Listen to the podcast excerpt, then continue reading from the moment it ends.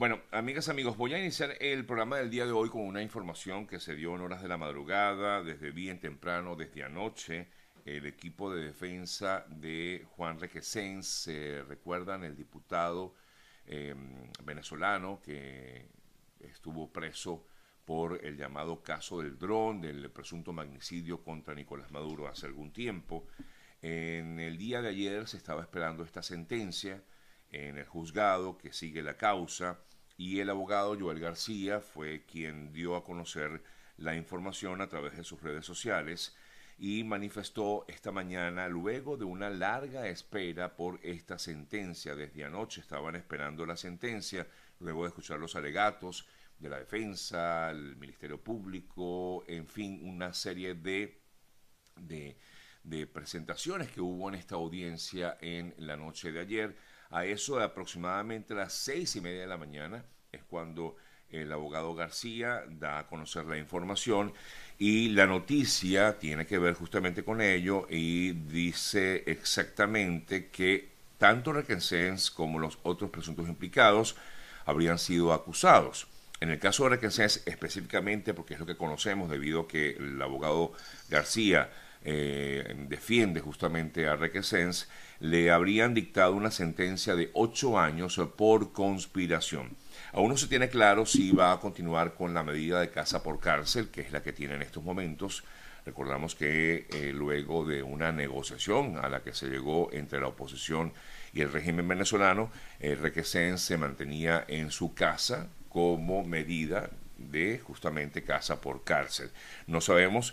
si estos ocho años que se le dictan como sentencia definitiva eh, debe permanecer en todo caso en su casa con esta medida o volvería a la cárcel. Eso realmente no lo tenemos claro. El abogado todavía dice que está esperando a reunirse con sus eh, eh, familiares, los familiares de Requesens y me imagino con algunos de los otros también involucrados en este hecho y eh, pues eh, una vez conozcamos eh, detalles o tengamos detalles de esta información, se los daremos a conocer. me he mantenido en contacto, por cierto, con su hermana Rafaela, quien fue la que me dio la información. y pues ahí está, me dijo justamente que están esperando la decisión que en todo caso tome el abogado o el equipo de defensa para dar a conocer realmente lo que va a ocurrir con Requesens y otros de los mm, implicados o presuntos implicados en este, en este hecho, en este presunto magnicidio que hubo contra, contra Maduro hace algún tiempo. Recordamos que fue el caso del dron que explotó en el aire, ¿recuerdan? Seguramente muchos de ustedes recuerdan ese, esa, esa transmisión que además eh, fue en, eh, el, eh, en Paseo Los Próceres en Caracas. Bueno, ya esperaremos a ver qué, ocurre con este caso en particular. Seguimos revisando otras importantes noticias. La presidenta de la Cámara de Representantes de Estados Unidos, Nancy Pelosi, finalmente abandonó eh, Taiwán, ya se encuentra en Japón, o por lo menos ayer estuvo entre Corea del Sur y luego Japón, pero esto no alejó las maniobras militares eh, que hubo. Bueno, aquí está Rafaela dándome un mensaje, no lo puedo escuchar porque estoy al aire, pero... Em, Em, quería decirles que eh, luego, a pesar de todo esto, a pesar de que ya ella abandonó la isla de Taiwán, igualmente China realizó una serie de ejercicios militares por aire y mar con munición real cerca de la isla, entre, eh, pues se espera igualmente algún tipo de maniobra en los próximos días. Eh, como anticipo, había enviado unos 27 aviones de guerra, a sobrevolar la zona de defensa aérea taiwanesa, eh, denunció a Taipei. Eh, denunció, perdón, la, agencia china relacionada con, con este tema. Déjenme un momentico aquí que estoy tratando de escribirle a Rafaela, que es la hermana de Juan Requesens, para que esté al tanto de que estoy al aire y que no puedo escuchar el mensaje que me está enviando. Otras importantes noticias, amigas, amigos, en el día de ayer el gobierno o régimen de Nicaragua, de Daniel Ortega, tomó una decisión con respecto a los sobrevivientes de aquel accidente que se registró la semana pasada en Nicaragua, recuerden, donde murieron varios migrantes venezolanos. Hubo por supuesto, varios heridos y entre y estos heridos, muchos de ellos se encuentran en un albergue en eh, Nicaragua y el gobierno de Nicaragua tomó la decisión de que no pueden seguir en el lugar, mm, no pueden continuar en ese albergue. Eh, dijo una de las entrevistadas eh, por el diario La Prensa de Nicaragua que mm, nos habían dejado eh, perdón, que los, eh, no, no nos desalojaron, voy a leer textual para que no se malentienda, no nos desalojaron, solo nos dijeron que no podíamos seguir aquí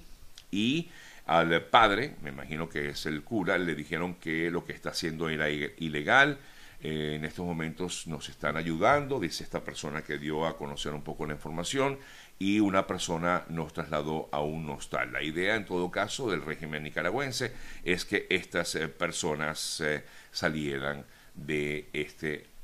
albergue. Entre tanto, continúa por supuesto siendo noticia lo que es la presencia del tren de Aragua en Chile, y en el día de ayer, representantes del Ministerio del Interior de Chile informaron acerca de uno de los líderes de este tren de Aragua en Chile, alias Estrella, esta persona que está detenida justamente, él entró un poco para clarificar, porque quizás muchas personas dicen, bueno, esta persona entró por pasos inhabilitados, pues no, en el caso de este alias Estrella, entró a Chile con una visa de turista, como cualquier otra persona, y no ingresó por ningún paso eh, habilitado, no habilitado, perdón, o sea que no ingresó escondido, como quizás algunos pudieron llegar a pensar. Eh, las autoridades eh, del interior de Chile recalcaron que los integrantes del tren del agua que fueron imputados en marzo están en la cárcel. Diez de ellos se fueron conectados de manera veraz con esta agrupación, tenían un líder que se relacionaba directamente con quien sería el presunto cabecilla que está en Venezuela y que está en la cárcel, pero efectivamente pudieron corroborar que sí se trata de integrantes de este llamado tren de Aragua. Cambiamos las noticias. Eh, Disculpen, que es que justamente estaba esperando la respuesta de Rafaela, porque le pedí a ver si me podía declarar. Me dice que no, que está esperando justamente la decisión que tomen el eh, juez, eh, el juez de, la, perdón, el juez no, el abogado defensor en el caso de Requesens, que fue con el que comencé hablando en el programa. Eh, me voy a Kansas, aquí en Estados Unidos. Ayer hubo una, bueno, esto fue exactamente hace dos días, hubo un referéndum eh, donde se le pedía a la población si estaban de acuerdo o no con que siguiera intacto el derecho al aborto en esta localidad. Los votantes de Kansas acudieron a las urnas en números de récord para rechazar los esfuerzos para enmendar la constitución estatal y de esta manera entonces sigue intacto justamente el derecho al aborto en Kansas, lo que fue aplaudido por, entre otras, la vicepresidenta de Estados Unidos, eh, Kamala Harris. Luego, el presidente Biden firmó un nuevo decreto destinado a salvaguardar el acceso al aborto, un decreto donde eh, ayuda supuestamente a garantizar, es lo que ha, manifestado el gobierno de Biden, el acceso al aborto a la luz de la decisión de la Corte Suprema a principios de este verano, en junio, eh, de eliminar el derecho constitucional a el procedimiento, es decir, al aborto. Por cierto que Biden continúa con COVID, eh, a pesar de que se encuentra bien, sin fiebre, eh, igual sigo, si, siguió, por lo menos hasta ayer, dando positivo a COVID el presidente Biden, quien se habría contagiado aproximadamente a finales 26, 27 de julio de este año. Revisamos otras importantes noticias. El eh, piloto del avión de Entrasur que se encuentra en Argentina em, se pudo determinar, o por lo menos han salido, bueno, y creo comentaba algo de esto en el día de ayer aquí en programa, pero se han filtrado eh, fotografías que estarían en el teléfono del piloto del avión, de este avión venezolano-iraní que sigue en eh, Argentina. Eh, dicen que precisamente esta persona está directamente o es el principal sospechoso entre la tripulación por sus presuntos vínculos con organizaciones terroristas. Lo que le decía era que en el teléfono había fotografías del propio piloto del avión cuando formaba parte en el pasado de las fuerzas Quds de Irán. Esto ha generado también reacción en países como Paraguay, porque en Paraguay justamente eh, se dio esta alerta de que eh, estas personas que iban en este avión tenían algún tipo de vinculación directa con el terrorismo y lo que ayer se pudo conocer en relación con esto. Y por otro lado, la incautación que ordenó o que pidió el gobierno de Estados Unidos a Argentina para que este avión fuera incautado, em, es decir, que no se lo llevaran del lugar em, de Argentina,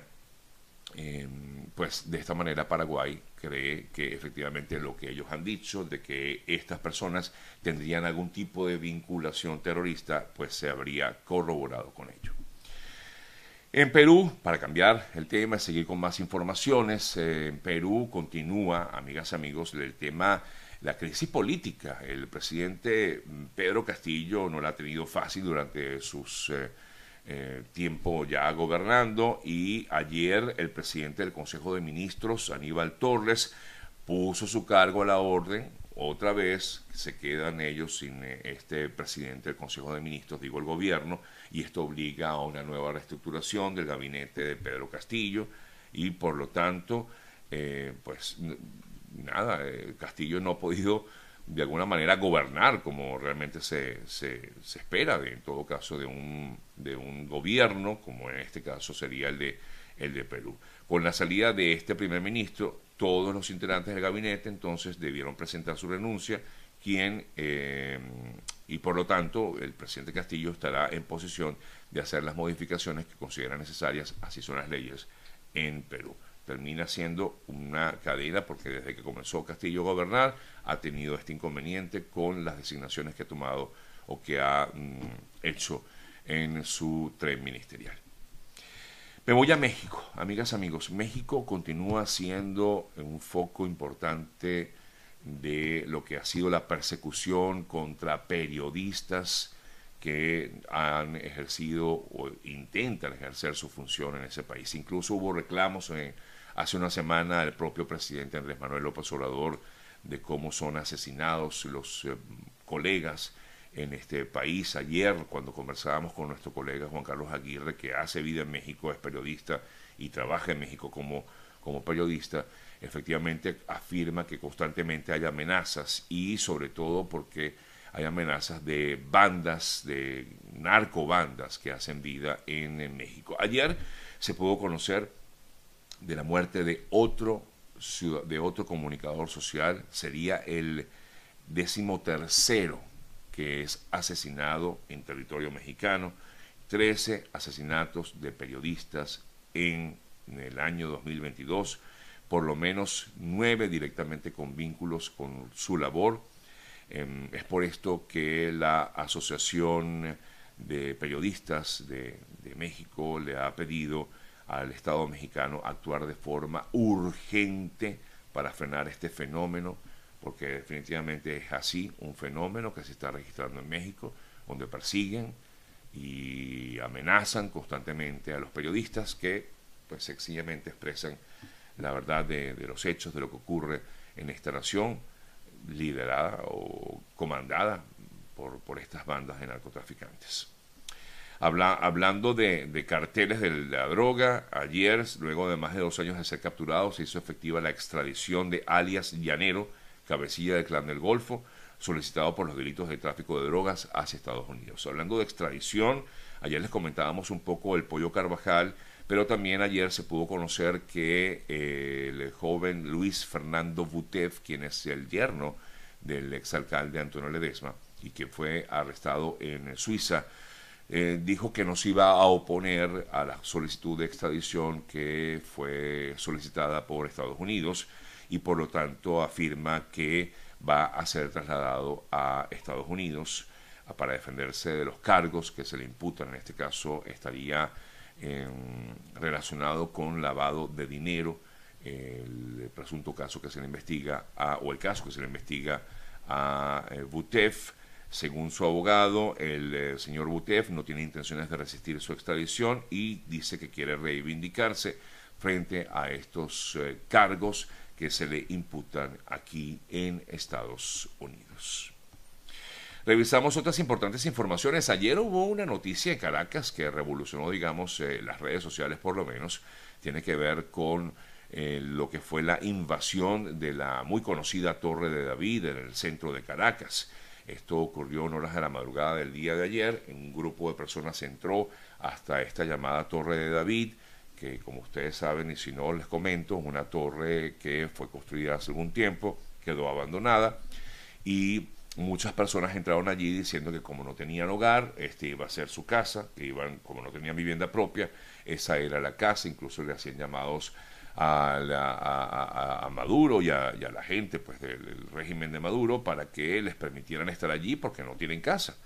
Sin embargo, eh, luego de, algunas horas se realizó un operativo policial y fueron desalojadas estas personas de este lugar que, por cierto, no pues no, no, no brinda ningún tipo de condición, ¿no? no hay seguridad para quienes en todo caso han entrado a, esta torre, a este lugar. Eh, y el ministro Remigio Ceballos dijo que en un operativo policial, policial quise decir, lograron eh, desalojar al grupo de personas que invadió la Torre de David, los sacamos con el modelo nuevo policial, dijo Ceballos, con dignidad, con profundo respeto, sin tiros, respetando la vida humana, eh, manifestó el eh, ministro del Interior venezolano Remigio Ceballos en el día de ayer. Bueno, amigas, amigos, son las 8 o 10 minutos de la mañana. Em, gracias por, por estar aquí. Casi que quedé con la boca seca de tantas noticias que di al principio aquí del programa. Pero bueno, forma parte de este trabajo que realizamos día a día, darlos a ustedes, o por lo menos intentar actualizarlos en materia informativa. Yo sé que muchos, porque me lo han comentado, me lo han comentado, perdón, eh, me hablan de, que me escuchan o me ven, básicamente como para estar informados. Y una persona ayer me comentó, me dijo, oye, siempre te escucho, pero sobre todo me gusta la primera parte eh, porque me das las noticias del día. Y bueno, esa es la intención justamente ¿no? de lo que ofrecemos aquí en esta revista informativa, aparte de hacer entrevistas que creo, considero son bien interesantes para, para todos. Mire, hablando nuevamente del caso del dron, lo que pasa es que poco a poco van saliendo detalles de, de este tema.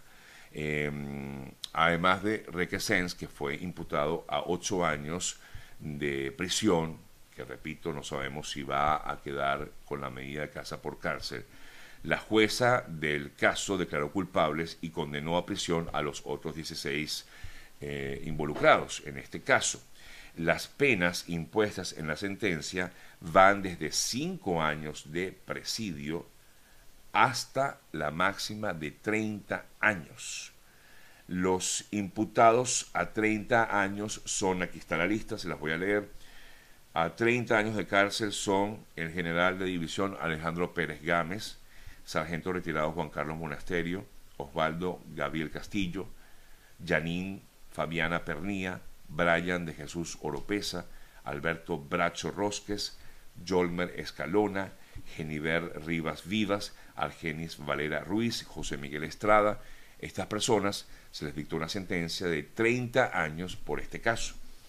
A 24 años Ángela Espósito, a 20 años el teniente coronel Pedro Javier eh, Zambrano, José Eloy Rivas, a 16 años el general de brigada Héctor Hernández da Costa, y a 5 años Wilder, Anderson, Anderson Vázquez Velázquez, a 5 años de cárcel, y a 8 años eh, el caso de Requesens. Em, bueno, es un poco la decisión que tomó, se tomó en el juzgado, como les decía, poco a poco se van dando,